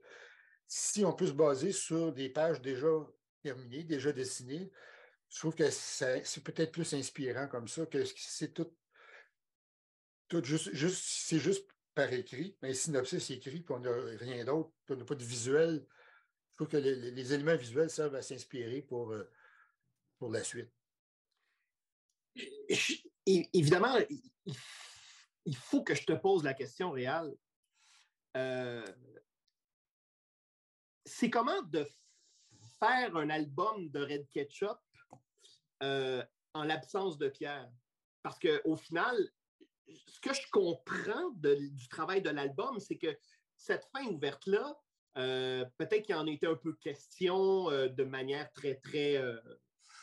De, pas très ben, de, façon officieuse, là, de se dire. Ben, quand, on a écrit ensemble la fin d'Elixirix, ouais.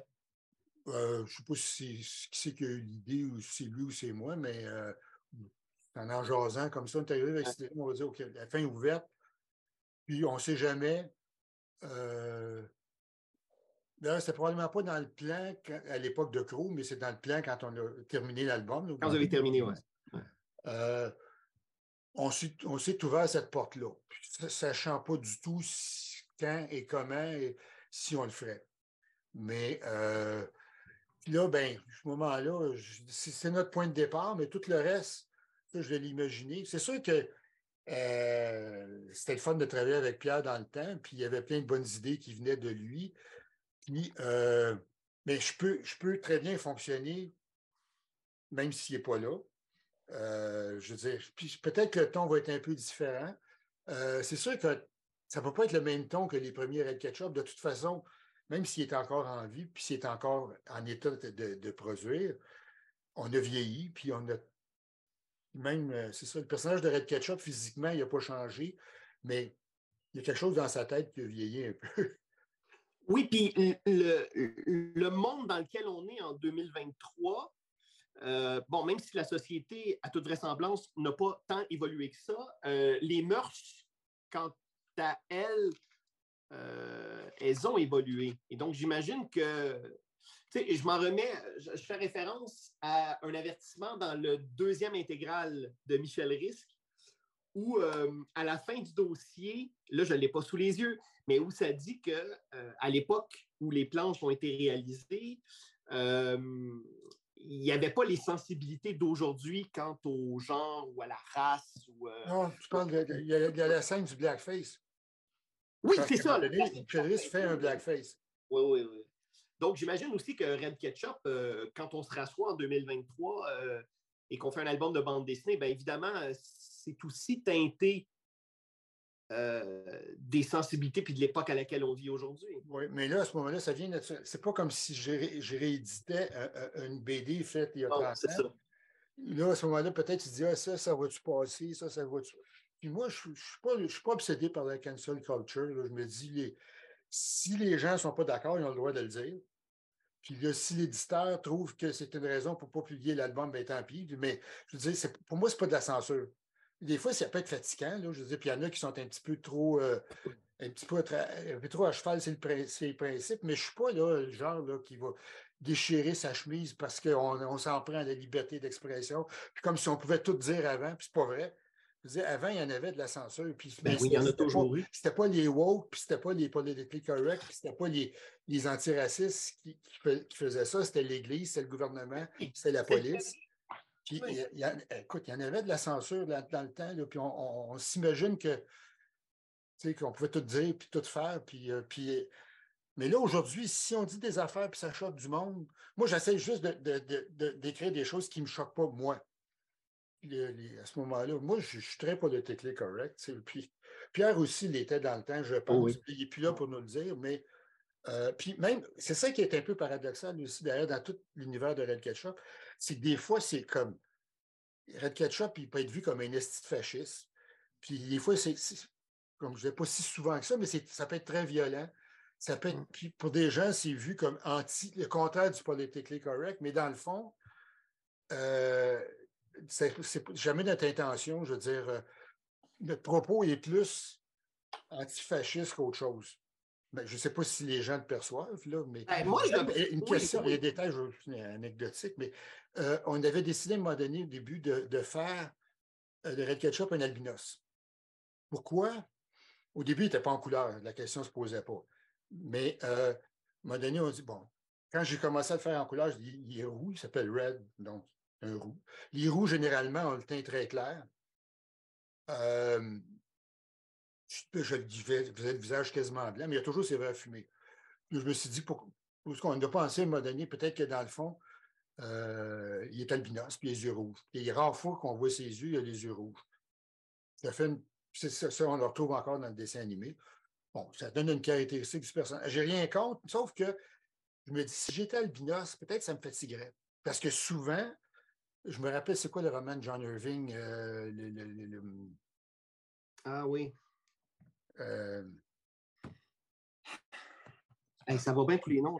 Ah oui, c'est toujours le même. Voyons, le, célèbre roman de John Irving, où ce que le méchant, est une espèce de monstre, de freak, de malade mental, c'est un albinos. Puis ça, souvent, dans, si regarde au cinéma, souvent les personnages d'albinos sont présentés comme représentent souvent des, des freaks, des, des, des. Euh, ouais. Euh, code da Vinci. Ah oui, oui, oui, oui, tout à fait. Oui, oui, il y a un méchant là-dedans qui est comme une espèce, c'est ça, euh, de brut, là, puis de, de, bon. Puis, puis, je me dis, je dis après coup, ben, si c'est à faire, peut-être que je n'en ferai pas une albinos. Mais là, on mais... avec, là, parce que c'est établi comme ça, mais. Est-ce que, est que vous avez reçu des plaintes? Là-dessus, non.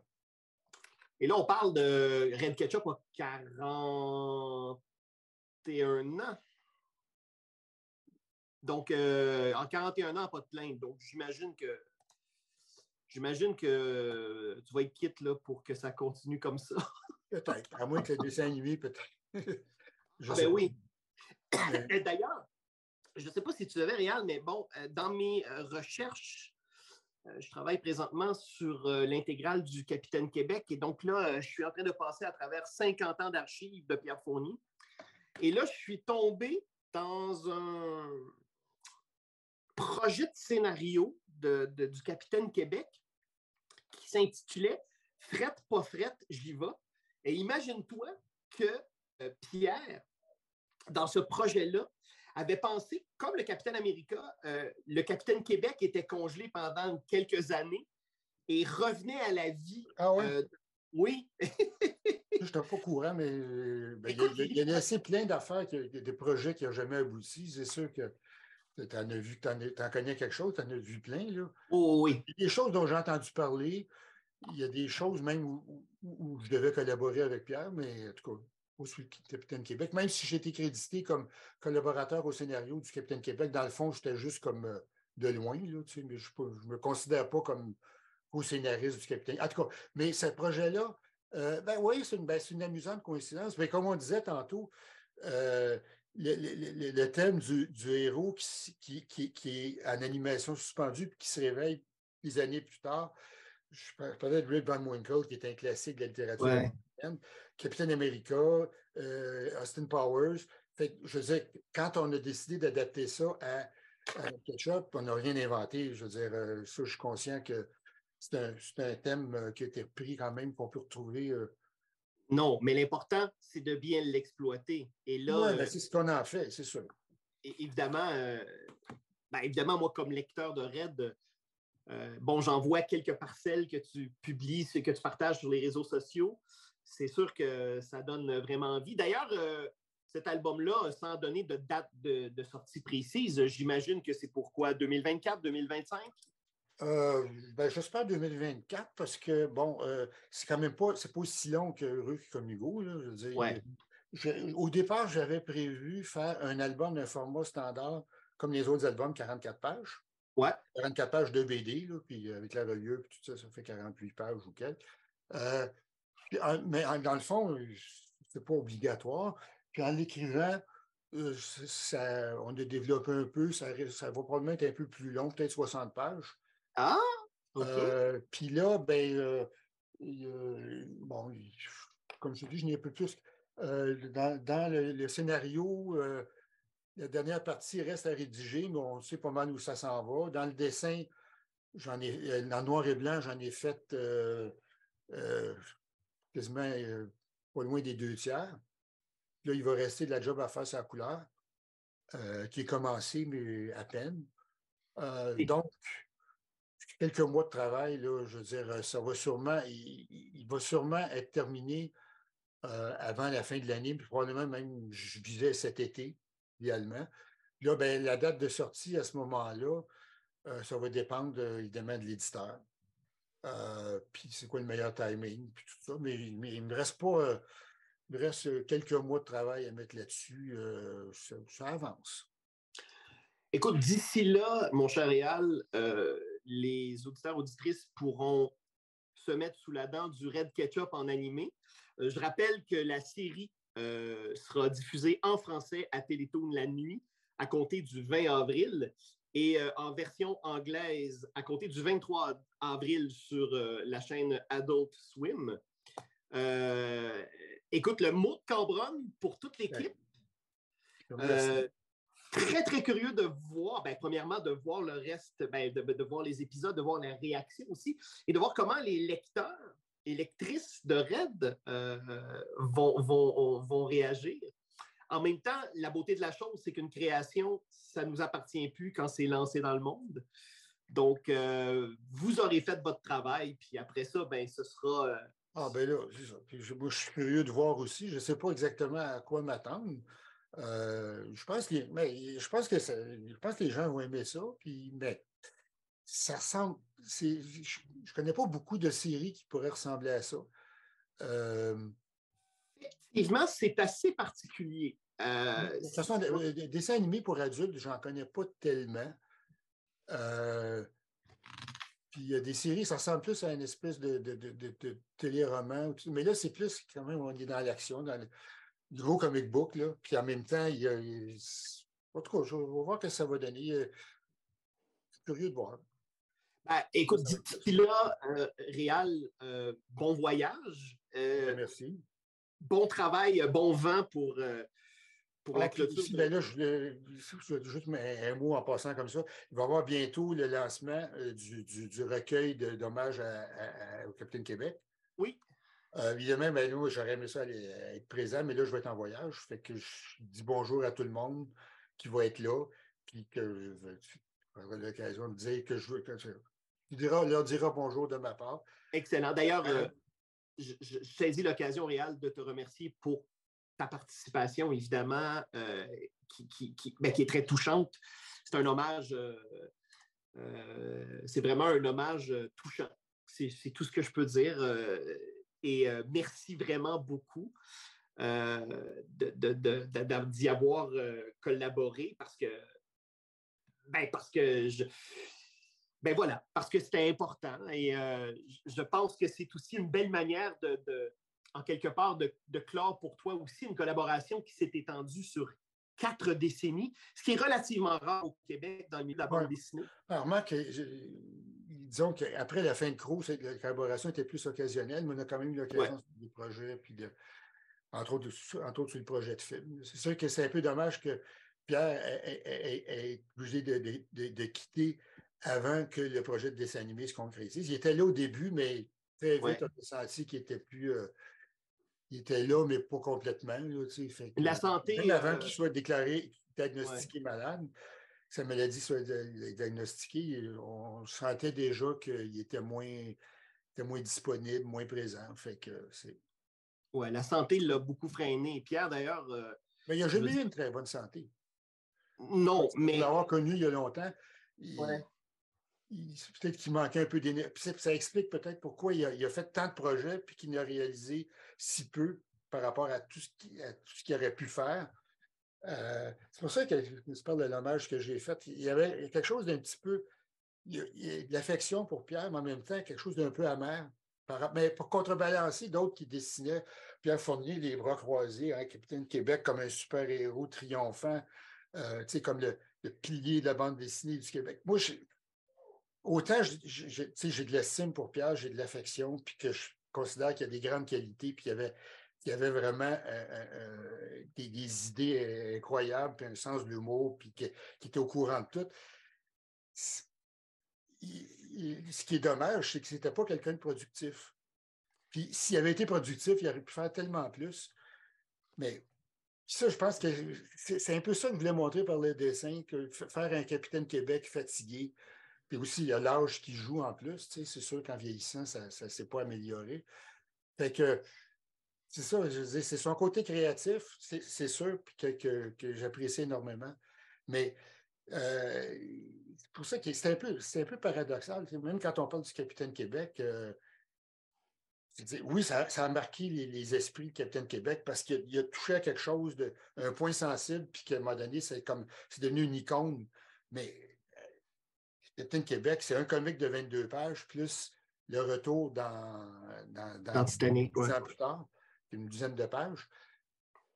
C'est très peu. Je veux dire, il aurait pu faire tellement plus. Puis surtout que tu me parlais des projets qu'il avait en tête, de, tu voulu, mais en tout cas, c'est dommage, là, c'est sûr. tu vois, euh, moi, c'est mon quotidien. Là. Je suis vraiment dans la tête, à travers tous les papiers, et euh, jusqu'à la. Puis, puis, quand je C'est juste de faire des découvertes à un moment donné, comme c'est un travail d'archéologue quasiment. Là. Oui, puis c'est assez incroyable parce que, euh, euh, puis tu sais, peut-être, je pense qu'une partie de la réponse à ta question, et c'est que, bon, Pierre, c'était un. C'était un cerveau en constante ébullition et avec la maladie, il y a des moments où, quand j'allais le voir euh, au CHSLD, où il se prenait la tête à deux mains parce que ça roulait trop dans sa tête. Mm-hmm. et ça, il me l'exprimait clairement. Et c'est un peu ce Pierre-là que je découvre à, à, travers des caisses et des caisses et des caisses de papier, de documents. C'est fou, c'est 50 ans de vie où frénétiquement, il a, il a, il a confiné tout sur papier. Et là, je me dis peut-être qu'une partie de la réponse, c'est justement ça. C'est qu'il était en constante ébullition et c'est comme si, au fur et à mesure qu'il couchait sur papier, il, voulait déjà ça l'empêchait de focuser sur un projet, puis de le prendre en main, puis de, de, de l'exécuter. Et mon autre théorie, et là, je suis pas encore au niveau de l'écriture, je suis au niveau d'assembler des documents et de, faire une espèce de fil du temps, un fil d'Ariane. Euh, et moi, je pense que c'est ce qui explique aussi pourquoi la collaboration avec toi lui plaisait tant. C'est que moi, je sens, je sens que Pierre ne voulait pas être prisonnier non plus d'un truc. Alors, le fait de faire, de, collaborer avec toi euh, sur Red Ketchup et, puis, puis, aussi sur Michel Risque avant, bien que euh, c'est pas lui qui l'a créé, c'est toi. tu l'as créé seul, mais même dans, ses écrits, dans ses notes de la Guilde des justiciers, je veux dire, c'est un projet de vous deux qui a pas, qui a vécu sur papier, mais qui n'a pas connu une grande diffusion. Ils ont été repris, la plus grande diffusion de la Guilde et de Roland Vitesse, c'est dans un album de Michel Risque euh, aux éditions de La Pastèque, dans les intégrales, où on a vu quelques extraits. Ben, pourtant, pas plus tard que ce matin, je tombais encore sur des notes de ça. Alors, c'est comme si. Tu parles-tu de la guilde? Oui, oui, oui. Euh, oui, de la vitesse, oui. Oui, oui, ben, des deux, en fait. Puis, euh, tu vois, là, je l'ai dessus. Ben, de toute façon, on est ça, c'est, ça, c'est un Il y a un autre. As-tu vu des choses sur un personnage qui s'appelait Derzy? Ben oui, ben oui, Derzy, ben, oui. Ça, c'était un autre projet qui n'a jamais abouti. Euh, mais ça, c'est, c'est, en cours de route, c'est normal. Moi, tu as des idées, tu pitches des idées, tu dis, je vais faire ça un jour, puis euh, des fois ça se fait, des fois ça se fait pas. Mais Derzy, c'était un truc euh, de la Première Guerre mondiale, un récit d'aventure fantastique un peu, mais. tiens, tu vois ici, là, ben, évidemment, pour le bénéfice des auditeurs, vous ne le verrez pas, mais j'ai ici un. Ah, OK, ça, c'est un L'illustré annuel. voulu faire pour l'illustrer pour. Euh, mais que, ça ne s'est jamais réalisé parce que non, juste ça ne s'est jamais réalisé. Moi, ici, c'est écrit La Guilde par euh, Réal Godbout et Pierre Fournier. Roland Vitesse versus Brest, Presto euh, Clino et Voyage astral de Manto. Alors, ah oui, ben, c'est tous des personnages. J'ai des, des, dessins de ça quelque part. Là. Euh, ben, dans, justement, dans, dans l'album Le recueil de Michel Risque, il y en a un petit bout. Euh, oui, tout à fait, c'est ça. Des, puis dans les sketchs, il y avait le personnage, le manteau, ou bien le.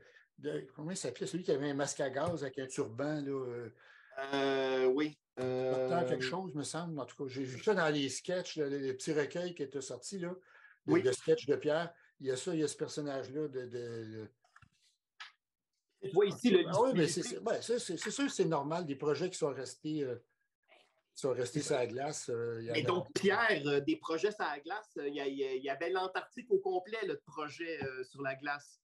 Donc, moi, je pense, puis moi, je l'ai côtoyé que les dernières années. Je veux dire, moi, Pierre, je l'ai côtoyé à partir de, suite au travail du livre Les années Crocs, donc 2012 bon, ben là, tu sais, progressivement, je l'ai côtoyé sur une base beaucoup plus personnelle. Donc, moi, je, l'ai connu dans le dernier segment, le dernier droit de sa vie. Euh, mais c'est ça. Et donc, le fait de passer à travers tout ça, je suis en train de me dire que peut-être qu'une des une partie de l'explication, c'est ça aussi. Euh, c'est qu'il euh, n'arrivait pas à dès qu'il crayonnait quelque chose, qu'il doudelait quelque chose, qu'il avait une idée, mais il était déjà rendu ailleurs. En fait, le seul personnage où euh, vraiment il était très, très attaché et que toute sa vie il a travaillé dessus sans jamais rien publier, c'est Dick Derrick. Ah oui, puis moi je me rappelle du nom, mais j'en connais très peu parce qu'il m'en a à peu près jamais parlé. Le, nom me disait quelque chose, mais c'est. Alors, Dick Derrick aura été le plus grand projet de Pierre Fournier, mais à l'état de projet. Ben Donc, euh, il aura été vu qu'une seule case dans le. Tu avais collaboré à ça, tu te souviens, c'est le, spécial des Olympiques de Tintin en 1976. Là. Il y avait eu un cahier québécois. Ah euh, oui, oui, oui. Alors, Pierre avait réalisé une planche complète où on voyait Derzy, où on voyait ah. Dick Derrick. Il faisait, il faisait comme un survol c'est ça, dans le fond, c'est exactement de ce dont tu parles tantôt. Les différents projets qui avaient en chantier, qui étaient comme dans, ces, notes, là. Il faisait comme un survol de toutes ces séries-là, comme s'il faisait une, page complète qui résumait toutes ces idées-là présentées sur une seule page. Moi, sur ça, je, ben, tu l'as dans ton recueil. Oui, tout à fait. Et tu sais comment la, dernière case, c'est quoi? C'est Pierre Fournier qui se flingue parce que c'est trop pour lui. Alors, pour moi, cette planche-là, elle est tout à fait. Pour moi, cette planche-là, c'est Pierre Fournier synthétisé en une page. Et c'est le, dilemme Fournier. C'est une espèce de vertige de la création, mais en même temps qui, paralyse, puis en même temps qui fait que, euh, au final. Euh, et donc, moi, c'est pour ça, moi, je pense qu'il avait autant d'affection pour votre collaboration et pour Michel Risque et Red Ketchup. C'est que ça lui permettait d'être. Comment? Parce que je faisais la job. Ça, je pense qu'il je pense qu'il l'aurait ri, ça. Euh, euh, en fait, en partie, mais c'est aussi l'idée que euh, il était partie prenante de la création, mais en même temps, il n'était pas non plus seul, il n'était pas non plus à l'avant-plan de ça. Et je pense que ça. Je pense que là, dans cette zone-là, lui, il était très, très heureux, alors que d'être frontman, d'être à l'avant-plan, peut-être que c'était trop pour lui, qui, je ne sais pas encore là, comme je te dis, je ne suis pas encore assez avancé. Puis là, ben, il y a des, il y a puis là pour nous le dire. Ben non, évidemment. Puis, tu sais, euh, évidemment, euh, Pierre, jusqu'à à, partir du moment où il a retrouvé une certaine lucidité en CHSLD durant son hospitalisation, euh, les derniers mois de sa vie, là, lui, il voulait qu'on reprenne le travail sur l'intégrale du Capitaine Québec. Alors là, il me disait, OK, JD, là, on va faire l'entrevue, on fait une entrevue. Et, je veux dire, j'enregistrais cinq minutes, puis il fatiguait. puis après, il fallait qu'on arrête parce qu'il parce qu'il était fatigué. Euh, mais il arrivait encore à se souvenir de choses. Mais le vlimeux, il ne répondait pas à mes questions. Il contournait tout le temps comme si, en même temps, il entretenait son propre mythe. Oui, quelque chose comme ça. oui, en, fait. Ben, écoute, moi, j'ai connu pendant 40 ans, puis, plus, là, je veux dire, euh, en 71, ça fait, ça fait 50 ans. Euh, puis, moi, moi j'avais dit, ça fait des années que je te connais, puis dans le fond, je ne sais pas ce que tu fais dans la vie. Puis euh, il avait trouvé ça raide un peu, mais il y, il y, avait une espèce de part de mystère qui entretenait, on dirait. Il y avait des projets, mais il n'en parlait pas, puis il, y avait, il savait des affaires, puis il y avait des contacts, puis, mais on ne savait pas. Puis je, regarde l'ensemble de sa carrière, les jobs qu'il a, qu a, fait, qu'il a réalisés. Il est Capitaine Québec, il a une collaboration avec moi. Il a été euh, rédacteur en chef d'Anormal. Il a fait de l'ancrage pour Marvel, mais c'est toutes des courtes périodes. À part, ce qu'il a fait avec moi, ça s'est étendu sur quand même pas mal d'années.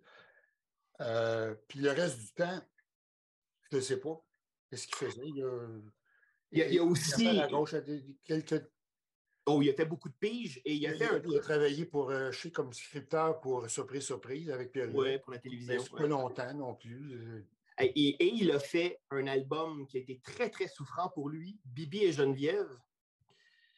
Euh, il avait fait un album de bande dessinée de Bibi et ah Geneviève. Ah oui, je me souviens de ça, ça me revient, ouais. Ouais, ouais. Et ça. C'est devenu ça, je ne sais pas, ouais. Ah, ben ça a été publié ça se trouve encore dans certains renaissances. C'est comme un livre pour enfants. Oui, c'est un livre pour enfants. Inspiré de la série télé. Oui, ça me revient. Ça, j'avais oublié, mais c'est ouais. Oui, et euh, ça, euh, je peux te dire que de ce que je comprends des correspondances, parce qu'il ne m'en a pas parlé, Pierre, mais, mais dans les échanges, là, puis bon, à l'époque, Internet n'existait pas, fait que c'était pas des courriels, c'était, même pas des fax, là, c'était des lettres. Hmm. Et mon Dieu, que ça a été souffrant. Ça, je pense qu'il y a beaucoup. je pense que ça a été. Euh, je, pense que ça a un peu refroidi ses ardeurs de pigiste et euh, de BDiste. Parce que. Ah, peut-être que l'expérience était mal terminée. Oui, oui, oui. Ça, ça a été. Euh, en tout cas, de ce que dans, dans gros aussi, indépendamment de ce qu'il a fait avec, ce qu'il faisait avec moi, il, a, il, a, fait tu as dû voir ça, des, des, en sorte sur des scénarios de Jean-Pierre Leblanc, il a fait une coupe de bandes dessinées, des, des, principe un peu euh, à la Gottlieb de courte histoire, une espèce de, rubrique à braque, si on veut, sur différents sujets. Il y en a fait peut-être deux, trois. Oui, il y avait des parodies. Euh, parodie de Luc et Luc, parodie de Tintin. Euh... Oui, il y en a fait quelques courtes histoires comme ça. Euh.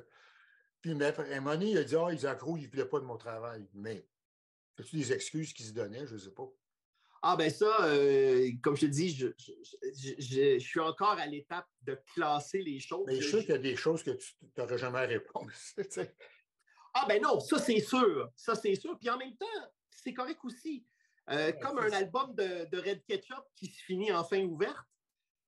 Je veux dire, et, et, ça, il faut l'accepter, autant dans la création, autant comme lecteur, il faut l'accepter, que comme dans ce cas-ci, où je sais très bien que plus je vais avancer, plus j'aurai de questions et probablement que moins j'aurai de réponses. Mais bon, ça, euh, c'est le pari. Euh, je te dis, c'est un job d'archéologue. mais, mais ça, je le fais une fois euh, et je le fais par amitié, je le fais parce que c'est une promesse. mais je veux dire, c'est un chantier qu'on fait une fois dans sa vie, là, et j'en suis très, très conscient. Quand, quand ce livre-là sera terminé, le sera-t-il un jour? Dans le sens où on sait très bien que quand on fait de la recherche, une fois que c'est imprimé, ce n'est pas terminé, parce qu'il y a toujours d'autres éléments. Mais une fois que cet album-là physiquement existera et qui sera euh, propulsé dans les mains des lectrices lecteurs, euh, ben voilà, moi, il faudrait que j'accepte que c'est une fin ouverte et qu'il y aura des réponses nécessairement sans question et qu'il y aura peut-être tout au plus des hypothèses viables. Euh, mais bon. Raconter sa vie en bande dessinée. Écoute, euh, ben, tu sais, et je vais te laisser là-dessus. Je suis tombé la semaine dernière sur des croquis euh, et sur peut-être une vingtaine de pages. Et c'était un récit biographique de Pierre Fournier, auteur de bande dessinée, que j'ai identifié comme projet autour du milieu des années 80. Dessiné par lui, autobiographique? Oui. OK. Ça, je n'ai jamais entendu parler non plus. Et ben, moi non plus. Puis là, je fais, hey, Pierre Fournier qui fait de l'autobiographie autour de 85-90, juste avant l'arrivée de, juste avant les débuts de Futuropolis en France, de l'association, euh, euh, de l'arrivée de, de, de, Julie Doucet. Bon, évidemment, il y en a eu de, la biographie, je veux dire, Robert Crumb, c'était ça. Euh, dans une certaine mesure, Will Eisner, c'était ça aussi. Mais de voir Pierre toucher à ça, mais c'est vraiment de l'esquisse puis du croquis, là. Donc, on ne sait pas ben, C'est un autre projet de plus, oui, c'est ça. Ouais, donc ça, j'ai mis ça de côté. Je me suis dit, tiens, encore une surprise.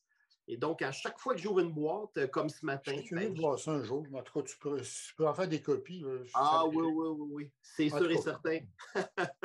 eh bien, euh, merci infiniment, Réal, de m'avoir accordé euh, de ton temps et de ta générosité. Euh, c'est toujours un privilège de te parler, un grand plaisir. Donc, je te souhaite bon vent pour tout ce qui s'en vient et probablement la chose la plus importante, je te souhaite la santé. Important. Pour encore très longtemps. Ben, toi, je te souhaite le meilleur pour tes projets aussi. Puis écoute, merci beaucoup et à très bientôt, je l'espère. À bientôt. Pour suivre Réal Godbout, rendez-vous au realgodbout.wixit.com barre oblique illustration au singulier. Indicatif sonore Xavier Pinchot. Pour nous suivre, rendez-vous au rss.com oblique podcast au pluriel oblique, entre deux cases. À bientôt.